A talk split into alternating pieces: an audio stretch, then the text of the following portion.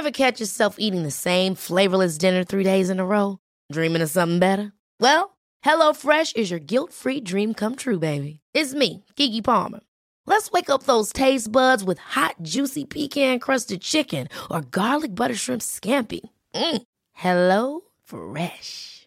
Stop dreaming of all the delicious possibilities and dig in at HelloFresh.com.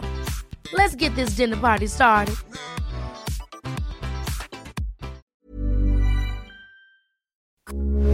Heraldo Radio, con la H que sí suena y ahora también se escucha.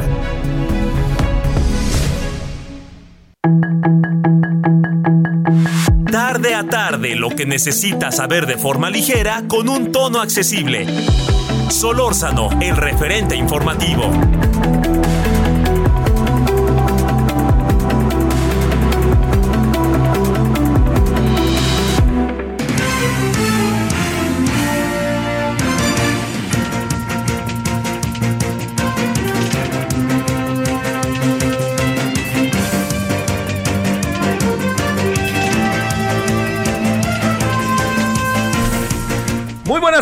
Aquí andamos como todos los días, 17 horas en la hora del centro, ahora 17 con 1. Gracias que nos acompaña, tarde de día martes, 19 de julio.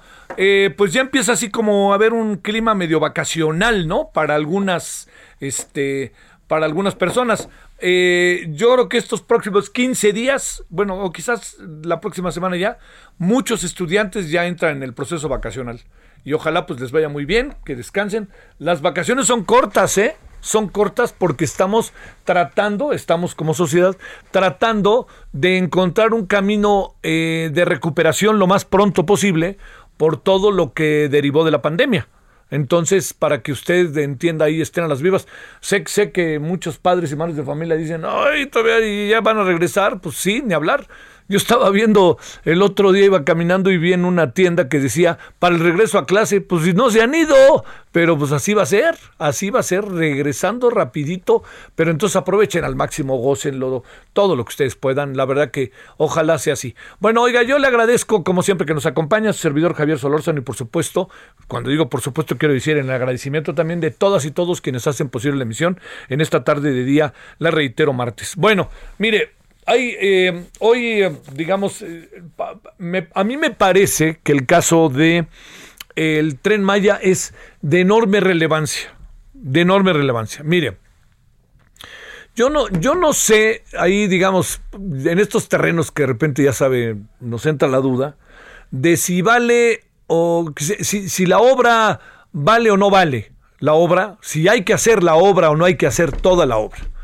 He escuchado voces de toda índole y le confieso que yo no soy un especialista, ¿no? Oigo y cuando oigo trato de sumar y también levanto opinión. Estuve en Quintana Roo, como le informé hace algunas semanas, un poco viendo esto. Lo que yo alcanzo a apreciar es que eh, hay un intento presidencial de integrar al máximo al sur del país. El sur del país es la zona que, si nos referimos a toda la nación, la que tiene una situación económica más deteriorada. Y yo creo que todos lo sabemos. Y es muy importante insistir en ello. El sur eh, del país está bajo condiciones muy adversas. Y es paradójico, porque ese sur, hay muy buenos estudios, acaba de salir uno muy interesante, este sur del país, que me parece que es de, de enorme relevancia, eh, una parte sur del país, es de una riqueza inaudita. No exagero, ¿eh? Inaudita. ¿Usted conoce el sur del país? A ver, yo le diría, conoce Yucatán, conoce Quintana Roo, conoce Chiapas, conoce Oaxaca, conoce Tabasco, conoce Veracruz. Es para que nos demos cuenta, ¿eh? Que es una cosa maravillosa, es una orografía sensacional, una maravilla, pero es, un, es una zona con una distribución de la riqueza muy, muy, muy este, marcada, muy desigual, pero también está marcada por, por una, un, un, proceso de desarrollo menor. No, no, hay, no hay un desarrollo, ¿no? Así que uno diga, claro, es que este desarrollo nos va a ayudar a brincar de aquí para acá, y no es así. No es así. Bueno, esto se lo cuento porque eh, ha de decir, ¿y esto qué tiene que ver con el tren Maya? Esta es una de las ideas del presidente. Lo explicó el presidente. Dicen, nosotros queremos construir el tren Maya también para un proceso de integración. El problema, el problema es que estamos en el voy derecho y no me quito. Entonces, ¿se puede se pueden construir las cosas? Pues claro que se pueden construir, pero también diría, este, eh, la forma y el fondo acaban siendo muy importantes para cierto tipo de acciones de gobierno. Entonces, a ver, queremos el tren Maya. Yo lo que voy a decir, sé que mucha gente podrá, sobre todo de con quienes he hablado que están en contra de, del tren Maya, etcétera. Yo sí creo que es necesario hacer algo así. ¿sí? Tenemos que integrar al sur del país. Y esta es una zona que podemos integrarla muy bien. ¿La podemos, lo podemos hacer a cualquier costo? No. No lo podemos hacer a cualquier costo. Por más que la autoridad sea el presidente y por más que el presidente se le ocurran decretos como el que sacó el Consejo de Seguridad Nacional, yo siempre me pregunto, ¿fue el Consejo de Seguridad Nacional o el presidente? Porque ni siquiera está en el diario oficial de la Federación, no está en ningún lado. ¿No? Pero ya dijeron y ya se pusieron otra vez a construir. Eso es lo que no. ¿Por qué?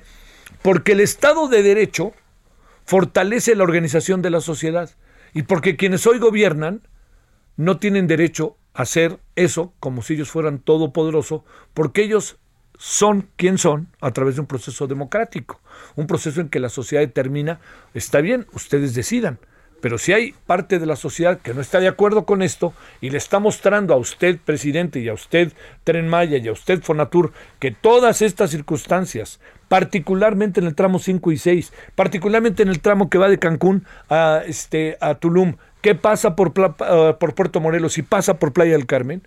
Ese tramo tenemos que pensarlo de otra manera y no como está. Oigan, bola de neoliberales, conservadores, tienen intereses, no va por ahí, no va por ahí. El presidente, recordemos, convocó a una reunión y les dijo, les voy a poner a mis especialistas. ¿Se acuerda? Y entonces algunos de ellos vinieron, vinieron a México. Oiga, este, ellos se lo pagaron. Y cuando digo ellos se lo pagaron, por favor, usted no piense que están las grandes empresas transnacionales detrás de estos hombres y mujeres, de estas mujeres y estos hombres. Entonces vinieron y el chasco, 10 de la noche del día anterior, pues fíjense que, viéndolo bien, no va a haber reunión. ¿Por qué? Nunca supimos por qué. Bueno, esto que, que le digo, lo único que llevó fue a cosas que están pasando con la obra que se convierten en asuntos de primera importancia. No, no basta con decirles conservadores, neoliberales, este, no tienen intereses, pseudoambientalistas. No va por ahí. ¿Y sabe qué? No va por ahí porque entonces se niega la posibilidad de la, de la discusión y del debate. Lo que hay de fondo es que debajo de esta tierra, de nuestro país, en esta zona, las cosas son verdadera y definitivamente bellísimas y frágiles. Entonces, ¿qué? Ponemos arriba el tren y ponemos ahí el tren y que el tren vaya para que al rato se caiga o para que rompamos ese equilibrio ecológico que resulta tan imprescindible en el desarrollo de la fauna, fauna, flora de toda esa zona. Entonces se trata de un capricho de neoconservadores y todo esto que usted escucha. Bueno, no dudo que haya alguien que esté ahí haciéndole al desarrapado pero no es la voluntad de la mayoría de los que lo está haciendo. Es gente que vive ahí, es gente que se la ha pasado investigando, trabajando ahí, es gente que ha defendido el medio ambiente en muchas otras cosas ahí, y no se vale que les digan, ¿por qué ustedes no defendieron lo que pasó hace 20 años? Pues, bueno, pues a lo mejor no había la conciencia del asunto. Y al presidente que tanto le gusta citar al Papa, si quiere cito al Papa, lo que acaba de decir hace dos semanas que me gustó muchísimo. Dice, no tiene sentido que juzguemos los actos de los niños o los actos incluso de los jóvenes cuando son adultos, ¿no? No, pues yo me acuerdo que ustedes ni fueron, sí, pero tomé conciencia y ahora vengo y aquí estoy y qué. Si somos otros, pues entonces aceptamos que también hoy con los otros, nosotros tenemos que debatir y discutir. En suma, es un asunto que ya se hizo problema, que es muy fácil echar las máquinas a medianoche como lo hicieron. Es muy fácil otra vez tirar árboles, ya y les voy, porque tengo que apurar el tiempo, porque el presidente quiere que sean el año que entra, en diciembre del 23, y con todos los honores, y que vayan todas las corcholatas, y le rindan tributo, y a sus órdenes, jefe, y digan, miren qué bonito está nuestro Ten Maya. El costo de lo que puede pasar es altísimo. Y es ahí en donde estamos en posibilidad de hacer algo. No es que no se haga el tren, es que hay tramos del tren que resultan particularmente delicados. Y son delicados en la infraestructura de la tierra donde se está construyendo el tren y se están poniendo las vías. Bueno, en todo esto déjeme cerrar con algo. Es tal el poder que tiene hoy el presidente ganado democráticamente, no se nos olvide, que la oposición ni existe. Entonces, ¿usted cree que el Partido Verde va a defender a los ecologistas? El Partido Verde va a defender lo que quiere el presidente, como defendió en otros ayeres a los presidentes que estaban en turno, con ellos se aliaba.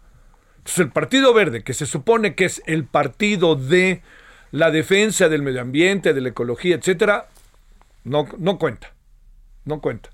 De repente veo algunos anuncios del Partido Verde que digo, no cabe duda que son ingenuos, cándidos o no tienen vergüenza.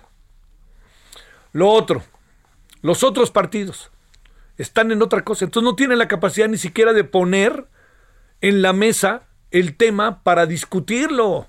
No se trata de mentarle la madre a nadie, se trata de discutirlo, ponerlo en la mesa, debatirlo y decir, a ver, señores, tramos 5 y 6, hagamos un debate en, el, en la Cámara de Diputados. Pero si lo hacen los de Morena, el presidente se enoja y los de Morena van a decir, no, no, ni de broma. En suma, nunca se vio a las personas que se oponían, se les acusó, se les calificó, se les dijeron mil cosas, y a la mera hora vamos a poner el tramo 5 y 6 y uno no sabe en qué va a acabar eso. Porque hay elementos suficientes como para discutirlo y debatirlo. Y porque no hubo proyecto ejecutivo y no hubo una manifestación de impacto ambiental. Y cuando se discutió la manifestación de impacto ambiental, no me lo contaron, lo vi, se les acabaron las respuestas a quienes lo presentaron por parte del gobierno. Es una, es una situación, yo insisto, estamos a tiempo, ¿no? Es para discutir, no es para tirar el tren Maya es para decir, oigan, por aquí no, porque hay evidencias de lo que puede pasar.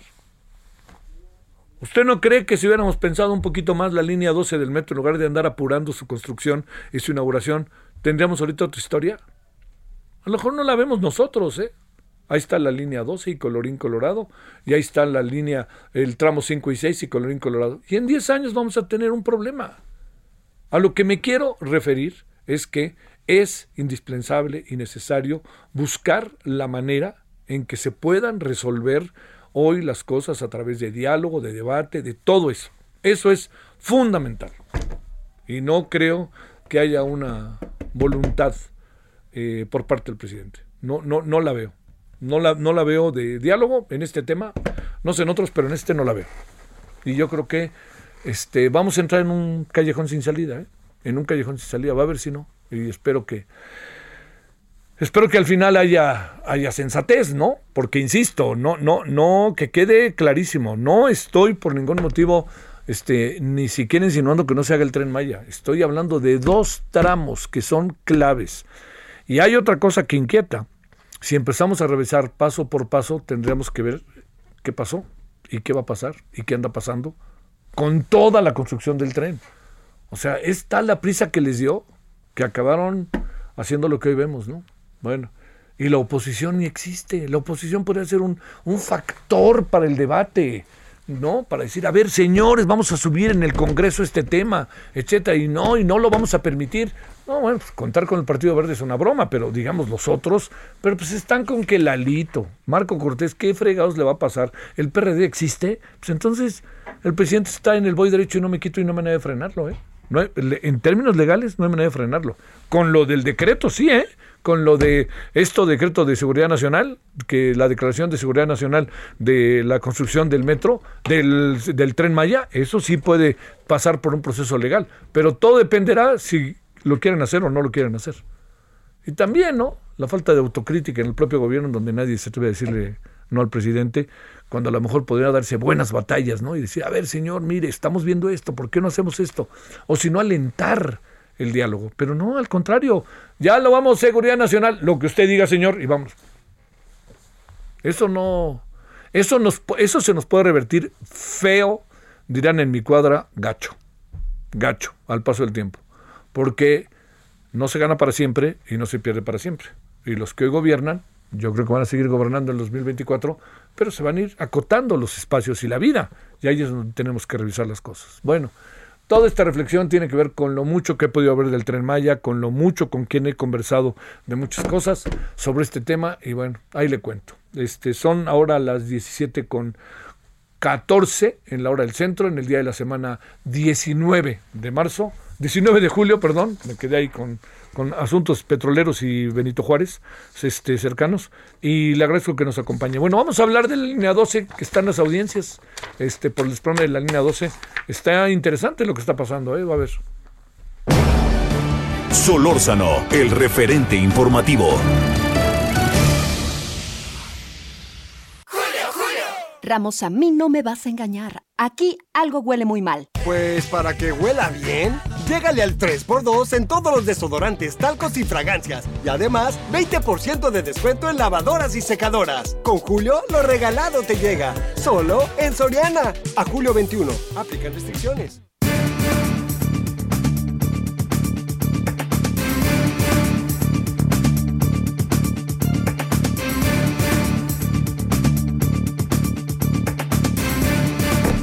Bueno, le cuento que, eh, a ver, vamos a hablar, si le parece, de lo que está pasando en este momento en las audiencias. Enrique Bonilla, víctima de la tragedia de la línea 12 del metro, con usted y con nosotros. Don Enrique, buenas tardes. Buenas tardes, señor Solórzano, ¿cómo está? ¿Cómo le ha ido usted? Cuénteme, ¿cómo le ha ido desde aquellos días? Pues en mi situación, como siempre, es un via crucis hasta el día de hoy, porque las autoridades siguen poniendo trabas, piedras, y pues la verdad esto le quieren dar largas pero pues estamos eh, con el dedo en la llaga no vamos a soltarlo hasta que eso se resuelva completamente. A ver don Enrique qué recuerda de lo que pasó ese día aunque sé que no es grato recordarlo pero qué recuerda pues únicamente eh, en el momento que sucede esto se va la luz el golpe los estruendos el polvo, la eh, gente gritando y una desesperación. Y pues la verdad, el empezar a ver gente corriendo para tratar de ayudar y posteriormente la llegada de muchas ambulancias, eso causa insomnio. Eh, eh, ¿Usted es, terminó lesionado por el desplome? Sí, definitivamente lo he comentado ya varias veces, está aprobado lo que es parte de la columna, cuello y, brazo izquierdo también. Todo lo que es la pierna. ¿Y cómo está ahora de salud, don Enrique? Pues ha ido, ahorita se había detenido mi situación de salud, pero ya últimamente la pierna ya no me permite caminar mucho, muy, mucho. Y yo creo que lo, lo he dicho, son cinco, a lo mucho, diez minutos camino y yo necesito descansar un buen rato porque ya no soporto el dolor de pierna y la columna, ya ya siento que me estoy haciendo jorobado inclusive, ya no sé ni qué va a pasar. ¿Qué nos dice de, de, el tratamiento médico y del tema laboral en el cual usted en qué trabajaba o trabaja, don Enrique? Yo eh, me dedicaba a la construcción y acabados, de hecho mi registro ante Hacienda es eh, ese, ese, ese nombre de construcción acabados. Eh, yo, pues ahorita con esta situación ya no puedo hacer nada de construcción.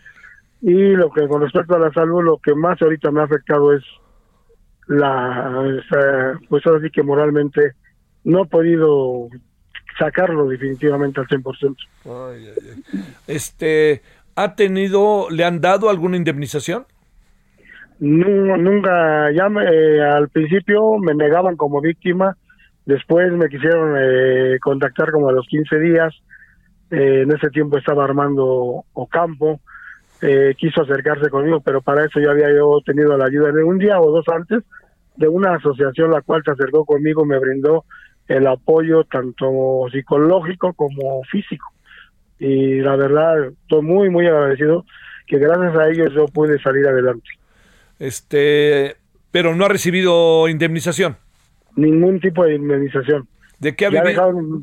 Eh, yo eh, he estado sostenido con la ayuda de mis familiares y algunos vecinos que hasta ahorita me han brindado el apoyo, pero no es lo mismo el que yo pudiera acercar para comer a que ahorita yo tengo que estar recibiendo lo que lo que la gente me, me pueda apoyar.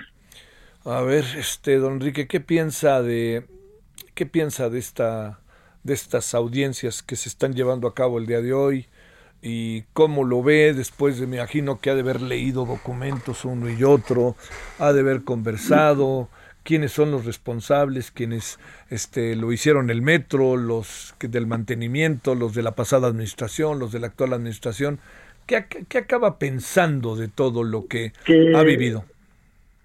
Este, estamos dentro de un, una pelota, así ya lo voy hoy, hoy, hoy que yo veo todo esto, que todo el mundo se avienta la, la ruedita y la pelotita.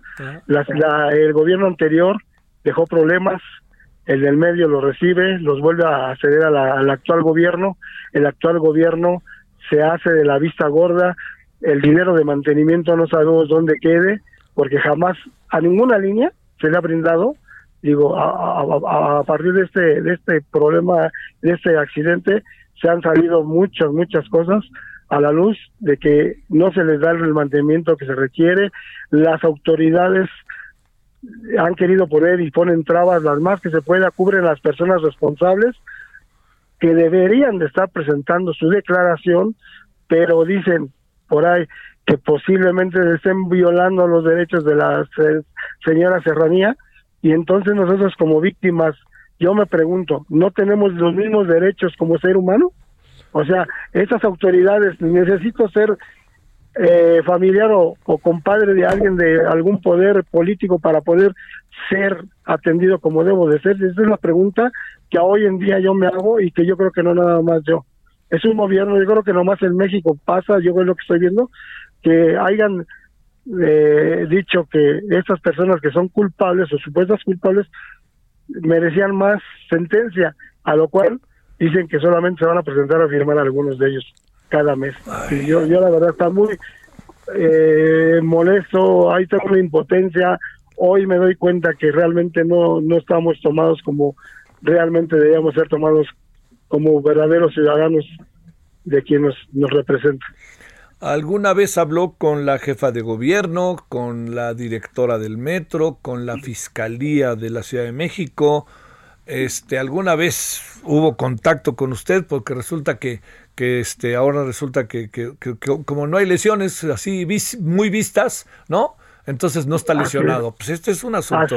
No, no, pues esto no funciona. Así. Es lo que yo, yo ya se los dije y se los repito a ellos en la fiscalía. Dije que gracias a que yo tuve apoyos, yo pude ir saliendo y todavía tengo las lesiones, están comprobadas. Ellos que quisieran vernos todavía con sangre, con los huesos rotos, a lo cual después de un año, cuatro meses no podemos estar en la misma situación y no gracias a ellos.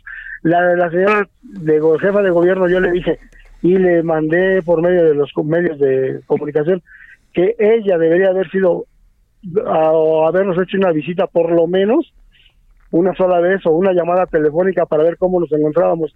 La señora dijo en sus declaraciones que ya estaba al pendiente de las víctimas, lo cual siempre ha sido una mentira, nunca se acercó con las víctimas con ninguna de las víctimas. Nunca eh, la fiscalía nos cerró la puerta en la nariz cuando estaba el señor Mascal. entonces negaron el acceso a la, al derecho de revisión de mi carpeta. O sea, me han puesto trabas. Ahora ya me han, me han este, tomado en cuenta en la carpeta de investigación, pero ya, pues imagínense, no me quería ni siquiera eh, voltear a ver porque yo ya tenía los daños ya casi, casi fuera de vista. A ver, para cerrar, este, don Enrique, ¿servirá algo las audiencias de hoy? Porque están hablando ya de personas que van a, seguir un juicio, etcétera, pero no veo a ninguno de la presente administración. No hay ni uno, no los quieren dejar que ellos se presenten a hacer alguna declaración. Están sobrecubiertos, sobreprotegidos. Ninguno de ellos, de los que realmente deberían de estar ahí, no están. Esas audiencias, para mí, es algo eh, de burla, vergonzoso, que metan a gente que realmente no son al 100%, ¿verdad? Los que deben estar ahí, que sí tienen culpa, sí, pero los que deben estar ahí y que es la, la señora Florencia, que es la, el eje principal, estando ella, se desataría totalmente la verdad. Nosotros no solamente queremos que esto sea un juego, sino que queremos saber que se han presentado los verdaderos responsables.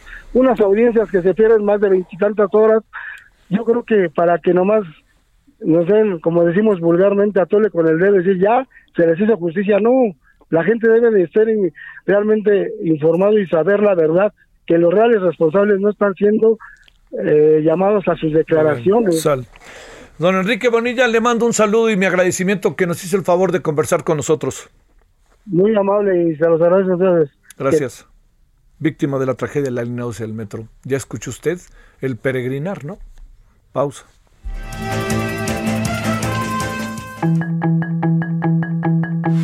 El referente informativo regresa luego de una pausa.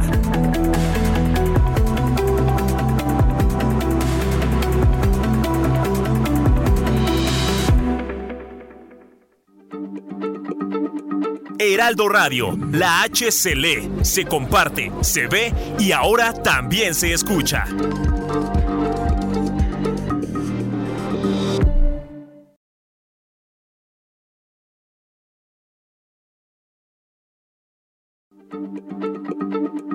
Heraldo Radio, la H se lee, se comparte, se ve y ahora también se escucha.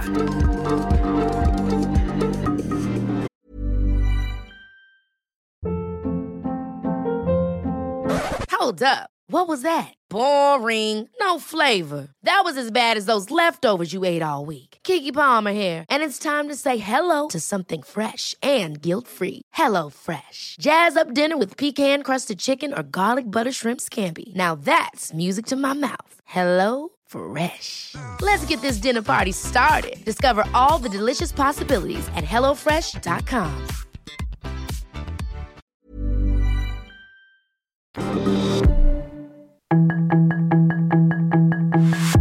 Estamos de regreso con el referente informativo.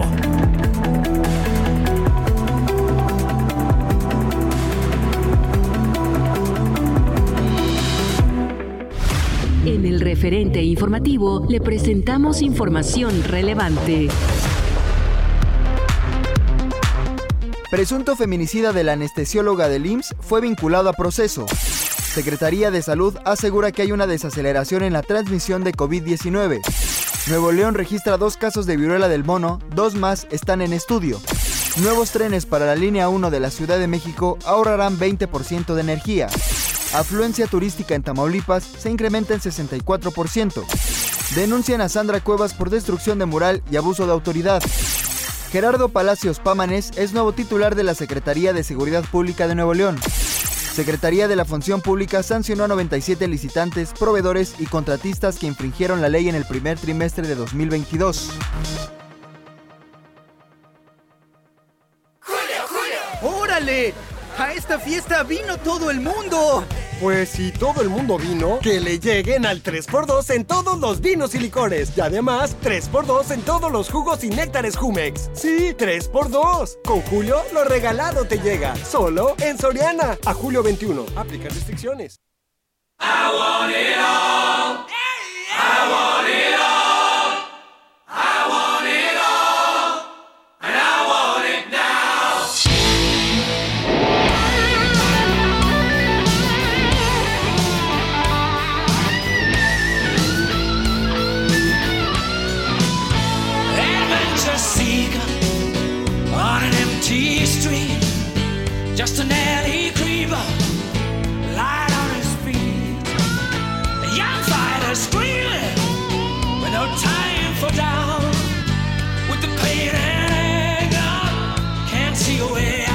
Bueno, aquí estamos de vuelta. Eh, ahorita le cuento por qué Queen. Le cuento también que pasajeros de la línea 9 del metro en la Ciudad de México fueron desalojados en la estación Centro Médico ante una falla a través del sistema de sonido. Se les indica a los pasajeros que desciendan del vagón. El tren regresará a Pantitlán, dijo el conductor. Eh, el tren permanece sobre las vías sin realizar la maniobra de retorno hacia Pantitlán. Esto sucedió hace cosa de nada. Entonces, pues para los usuarios del metro abusados por ahí, ¿no? Le vuelvo a decir, línea 9, el tren regresará a Patitlán y fue por el centro este, de la estación Centro Médico. Bueno, 17.33 en la hora del centro. Oiga, estamos con Queen porque resulta que está cumpliendo 75 años que fuera su guitarrista Brian May. I Can't It All. Este, pero ¿sabe también por qué? Porque acaban de sacar un nuevo compendio de padrísimo de Queen qué, hijos? Es- Ahora sí que esos, esos respiran y, vienen las ganancias. Igual con los Beatles, ¿no? Con Lennon, McCartney, bueno, pues, la familia de Lennon. McCartney, Harrison, la familia de Harrison, Ringo Starr, los Rollings, ¿no? Respiran y ¡pum! aparece el billete verde o los euros por ahí, por allá, por todas las ganancias que tienen de las canciones y canto que se interpretan. Había hace algunos años, no sé ahora cómo esté, pero había canciones que tenían, por ejemplo, un número inimaginable de versiones. Una de ellas, ¿sabe cuál es? A mi manera, la de Polanca, que canta Frank Sinatra.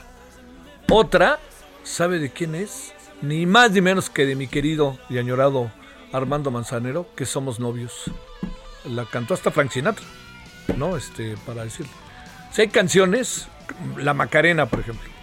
¿Cuántas versiones hay de Macarena? Pero lo que pasa es que la versión, las versiones de las canciones que yo le estoy diciendo, pues eran como, por decirlo de alguna manera, muy a través de la industria del disco. La Macarena es, pues vamos a la boda y todo el mundo arriba y pasa la pelota y tristeza, por favor, vete lejos y cosas así, ¿no? Y vamos a cantar en la boda. 17.34 en la hora del centro.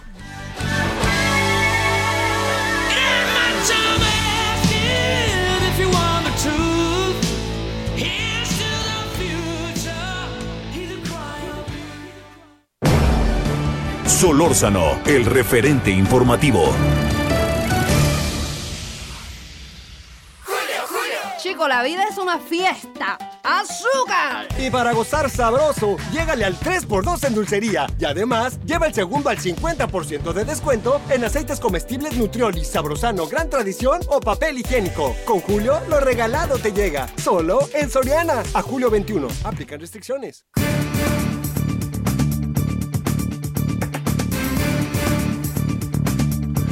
Con enorme gusto saludamos a Miriam Grunstein, especialista en temas de energía. Mi queridísima Miriam, ¿cómo has estado? Muy bien, tú Javier, ¿cómo andas en la quinta ola? ¿Cómo puedes decir que no te hemos buscado? Nos hemos sentido... Pues no me han buscado. Oye, es que no, no aparecieron los temas, pero mira, vamos a hacer una... Hoy va a ser de esas conversaciones de actualización. ¿Qué piensas de la inauguración de Dos Bocas? Pues fue un acto político, se, se, inauguraron oficinas administrativas. Mis amigos periodistas que fueron dijo que dijeron que están muy bonitas las oficinas, pero se anunció lo de la CACH, este, se anunciaron las, las demandas en contra de los proyectos de autoabastecimiento. Fue un evento para presumir lo que se ha hecho, parece que está de buen ver, pero es así como el AIFA. No tiene vuelos, aquí no hay barriles. ¿Qué vamos a hacer con aeropuertos sin vuelos y, y refinerías sin barriles? ¿no? Pero tarde que temprano llegarán, Miriam, ¿o cómo ves? Mira, eso es lo que yo quisiera, porque ya como el presupuesto ya se fue 40% arriba, por lo menos, pues ya sigámosle, ¿no? Porque si no va a ser un tiradero de dinero espantoso. O sea, el, sí. el, el gran mérito de la refinería de, la, de Calderón es que compramos una barda muy caro, pero, pero ahí de, de ahí no pasó. Esto puede ser una obra pública costosísima y inútil. Entonces, ya que ya, ya que llegamos a este punto, pues ya que ya se haga y que sirva. Sí, tienes Pero sí puede salir exorbitantemente cara. Sí, tienes toda la razón. Oye, Miriam, a ver, déjame plantearte. Se tomó una decisión vía un juez de suspender la orden de la Secretaría de Energía que obliga a empresas a comprar gas natural a Pemex y a la Comisión Federal de Electricidad. Obviamente no le gustó a la Secretaría de Energía que ya lanzó incluso un documento, etcétera. Pero lo Sí. que sí te pregunto es, este, ¿esto qué significa? ¿Qué puede pasar a partir de ahora? Pues mm, lo que va a suceder a partir de ahora es lo que ha estado sucediendo hasta, hasta, el- hasta, hasta el momento, que hay usuarios de gas natural que le compran a Pemex, a, C- a CFE Energía, otras a la comercializadora de, de Pemex y otras a sus propios comercializadores. O sea, todo va a seguir normal, tiene que seguir normal. Y las empresas que le compran a otros comercializadores podrán este, transportar sus gas, ya sea en el Cistrangas o en los sistemas o en los, o en los ductos de CFE. Esto era la suspensión este anunciada, ¿no? Es la crónica de una suspensión anunciada porque una, una venta atada así de obvia, así de flagrante, no tenía cómo este, prosperar en un tribunal y menos en un tribunal en este, cuya cabeza es Gómez Fierro, ¿no? No había manera. Gómez Fierro sabe de competencia y sabe que las ventas atadas son una práctica monopólica inaceptable condicionar la compra de la molécula, no, perdón, pues, este, sujetar el transporte a la compra de la molécula. Oye, No se vale, no Sí. se vale, no se vale. Oye, ¿y qué, qué es lo que acaba pasando? ¿Qué es lo que puede acabar pasando? Porque al fin y al cabo esto tiene también mucho que ver con eh, los grandes debates que estamos teniendo respecto al papel de la Comisión Federal de Electricidad, de Pemex, la reforma energética, todo eso. Mira, no sé qué tú, de dónde, mira, son, son como que molestias que se le ocurren a la secretaria y a mí me, y se me ocurre también que a don Manuel, ¿no? ¿Cómo vamos a hacer enojar hoy a la iniciativa privada? ¿Cómo vamos a ponerles una piedrita más en el zapato? Yo creo que esos son tipos, ese, ese tipo de actos, porque por ejemplo, de don Manuel Bartlett me consta que es un abogado y que es un abogado competente. Y que nociones de derecho de la competencia ha de tener. Entonces, no puedo creer que él piense que esto puede prosperar en tribunales. Y claro que la secretaria va a meter en un, un recurso y se va a ir a revo- revisión de tribunal colegiado. Y si el tribunal colegiado tiene tres dedos por de, de frente, por de, por de, ve- tres dedos por de frente, va a echar para atrás, este, va, va a ratificar la suspensión. No hay de otra, Javier. Aquí no hay áreas grises. O sea, dicho de otra manera, ¿esto se queda como está? Así como lo ha determinado el juez y ya no hay más vuelta que darle. no hay más vuelta que darle. Es que yo no, yo, yo, yo lo primero que vi es, es, ¿te acuerdas del acuerdo de confiabilidad de hace tiempo, de hace dos años? Es, es que ya han sido tantas cosas que ya, ya es difícil darle seguimiento. Pero ¿te acuerdas cuando las, las renovables al inicio, al inicio de la pandemia no se iban a poder interconectar a la Sí. red porque eran intermitentes? Sí. que no tenían ni pies ni cabeza. Hasta yo me amparé con un amigo. Nos amparamos. Eh, mi amigo tiene un AC que se llama Defensa Colectiva y nos amparamos. Y Gómez Fierro de la PESA, alguno de los dos, nos dio la suspensión. Pero es que redactar la demanda fue chocolate, porque era facilísimo, era, era dulcecito, era de ese derechito así que te lleva a la solución jurídica perfecta porque no hay de otra. Esta, este es otro ejemplar, así, de clarito. No puedes en un mercado atar ventas, no se puede. que eh, se, se habla, mi querida Miriam, de algo que no sé si ya estabas enterada, pero te cuento. Se habla de que mañana se van a induciar consultas formales entre México y Estados Unidos. Sí, sí, eh, sí, pero- el- en el- demanda violaciones en materia energética y México, regla- Estados Unidos dice y México reglas de origen. ¿Tú qué crees? Ajá. Pues Estados Unidos ya llevaba este tiempo anunciando estas consultas. Este, yo escribí sobre ellas hace, uf, creo que cuatro o cinco semanas. Mira.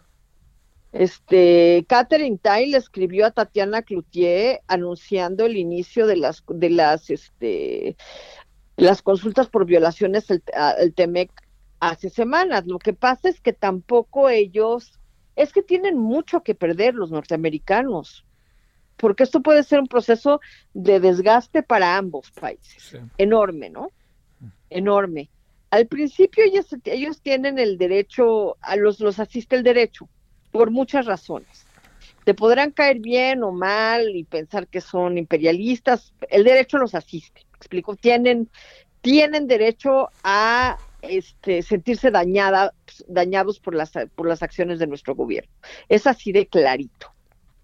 Pero iniciar un arbitraje este, basado en el TEMEC es arbitraje del más alto nivel. Es una pelea del más alto nivel. Me explico, ya es litigio de las grandes ligas, es Estado-Estado. Oye. No es empresa-empresa, no es inversión-Estado, es Estado-Estado, es c'est la guerre. O sea, Así de, así de... Oye, el hecho de que México esté bajo en esta misma, en este mismo debate, entrando en el tema de las reglas de origen, ¿esto qué puede significar? pues este ¿No mucho? que podemos este ser deudores de indemnizaciones multimillonarias con cierta no no con cierta rapidez pero con cierta claridad O sea, pero no, no, no, no es lo mismo el planteamiento mexicano en términos de secuelas y consecuencias que el que está teniendo los Estados Unidos, pregunto.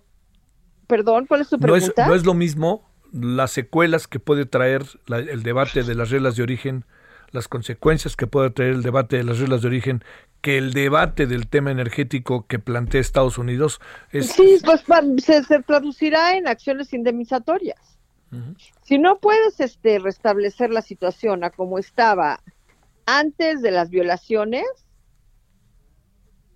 Híjole, vas a tener que vas a, vas a vas a tener que pagar. Híjole. en esos en eso en eso se en eso se se traducen los arbitrajes que derivan de los tratados comerciales bilaterales, trilaterales, multilaterales, en indemnizaciones, porque es muy difícil volver las cosas al estado en que estaban antes de la, antes de la violación. Entonces, indemnizas, pero indemnizas en serio.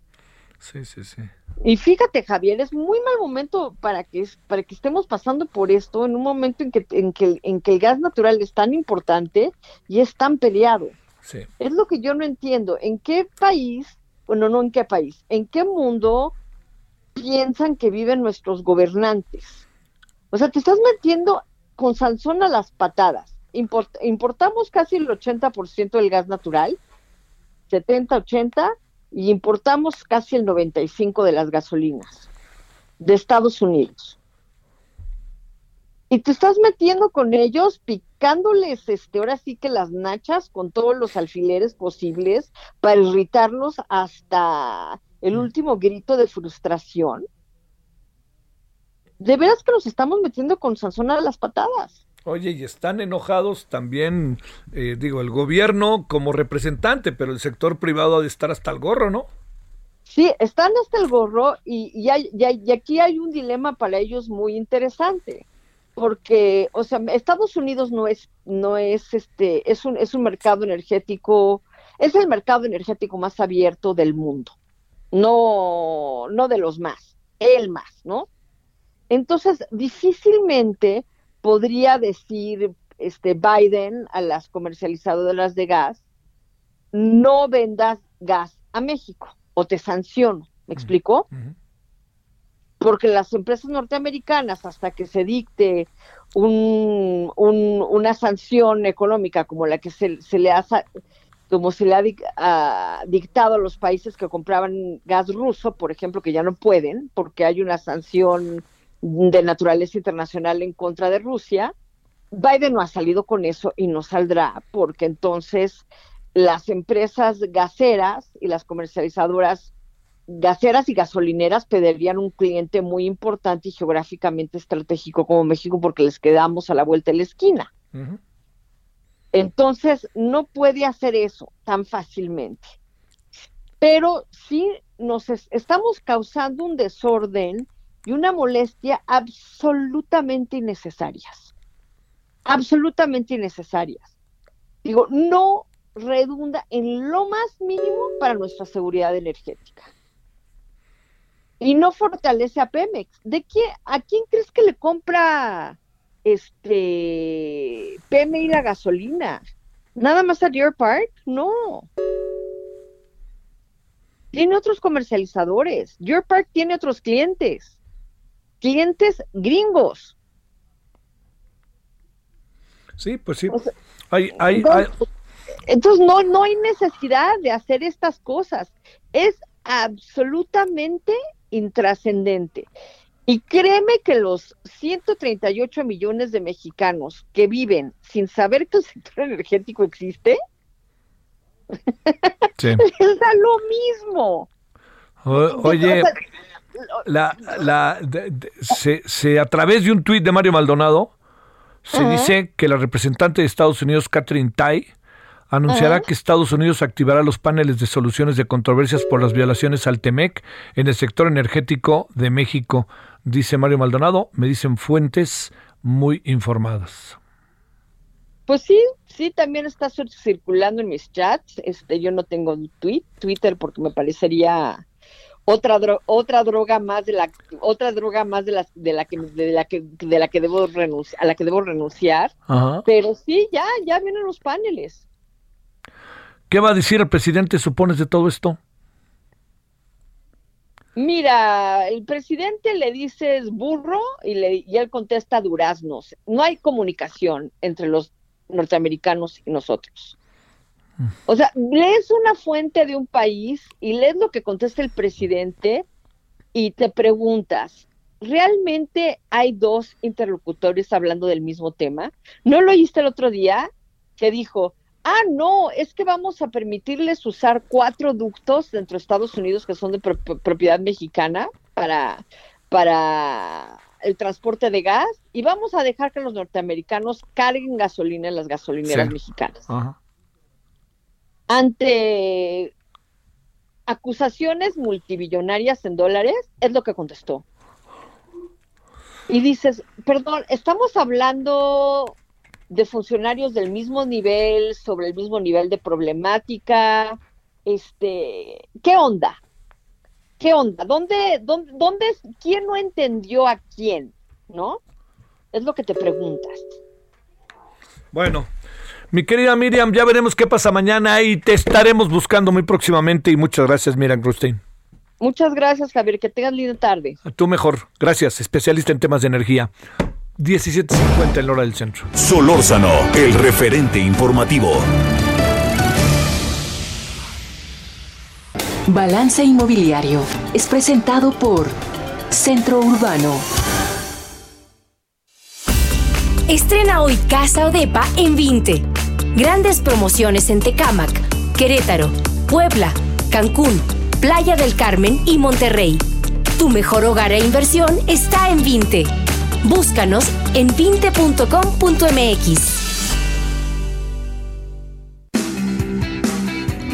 Bueno, vámonos a las 17.51 en la parte final. Querido Horacio Urbano, ¿cómo has estado? Querido Javier, muy bien, muy buenas tardes. ¿Qué cuentas de nuevo? ¿Qué necesito yo para comprar una vivienda?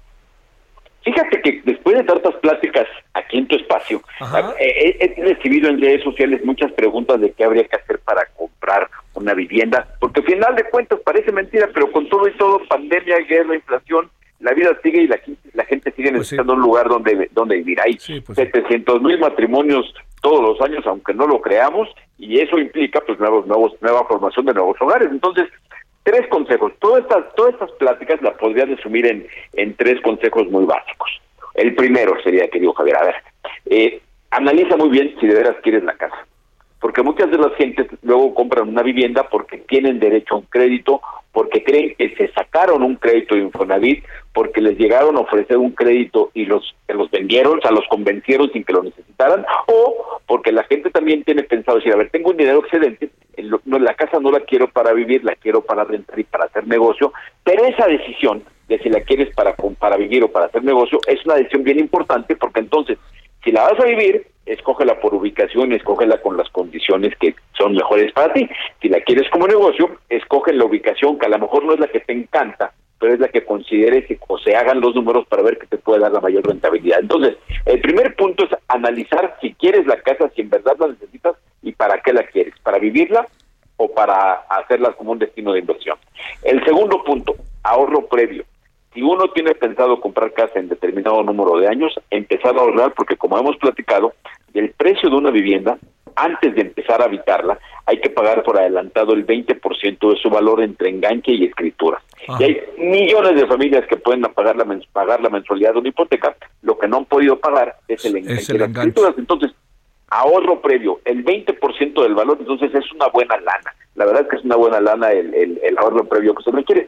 Y el tercer punto que yo te diría que es bien importante es crear un historial crediticio que te permita llegar al momento tener acceso a un crédito. Historial crediticio es ser, muy bien portado para que los bancos te den un crédito o, ya lo hemos platicado, tener un trabajo que tenga eh, la prestación social, que es un crédito a vivienda de Infonavit o de COVID. Entonces, esos tres puntos, ubicar para qué quieres la casa, ahorro previo para los gastos de, de, entrada y después el tener acceso a un crédito que te permita cumplir ese ese anhelo de tener una vivienda. Tres consejos muy básicos pero muy importantes, mi querido Javier. Oye, y este que decías al inicio, nomás para cerrar, ahorrar. Cuando te digo eso es difícil, ¿no? Pero si ya le vas a entrar, necesitas ese 20%, como bien dices, Horacio. Es que fíjate que sabemos que en México el grave problema que tenemos con la vivienda, no nos hagamos, es la pobreza. Los ingresos no nos alcanzan y todos queremos una casa superior a la que queremos pagar. es un problema de ingresos el que tenemos en este país. Entonces, en consecuencia, si tenemos un problema de ingresos, uno pensaría que no hay recursos para ahorrar y es cierto, la gente no podemos ahorrar, no no ahorramos y consecuentemente ese no poder ahorrar se ha convertido en una cultura que ya se ha hecho un lugar común el decir cómo vamos a ahorrar en este México nuestro. Sin embargo, la realidad es que para tener esas metas, también ya lo hemos platicado, explícame que la gente no tenga para la escritura de su calle, para el enganche, enganche de su casa, y bien que se saben los datos cuando van a comprarse el anheladísimo coche, ¿no? Lo mismo, tienen que ahorrar por un enganche y ahí sí que saben que hay que ahorrar por un enganche, no se hacen locos y sí que lo hacen. Entonces, yo creo que hay que tener un poco de, de, de, finanzas personales, de cultura financiera, para entender que la vivienda primero si lo usamos. A lo mejor el coche lo vamos a dejar en la calle y a lo mejor el coche al día siguiente de que lo compramos pierde valor. La casa no. Gracias, Horacio. Buenas tardes. Abrazo fuerte, querido Javier. Balance Inmobiliario fue presentado por Centro Urbano. Hasta aquí Solórzano, el referente informativo.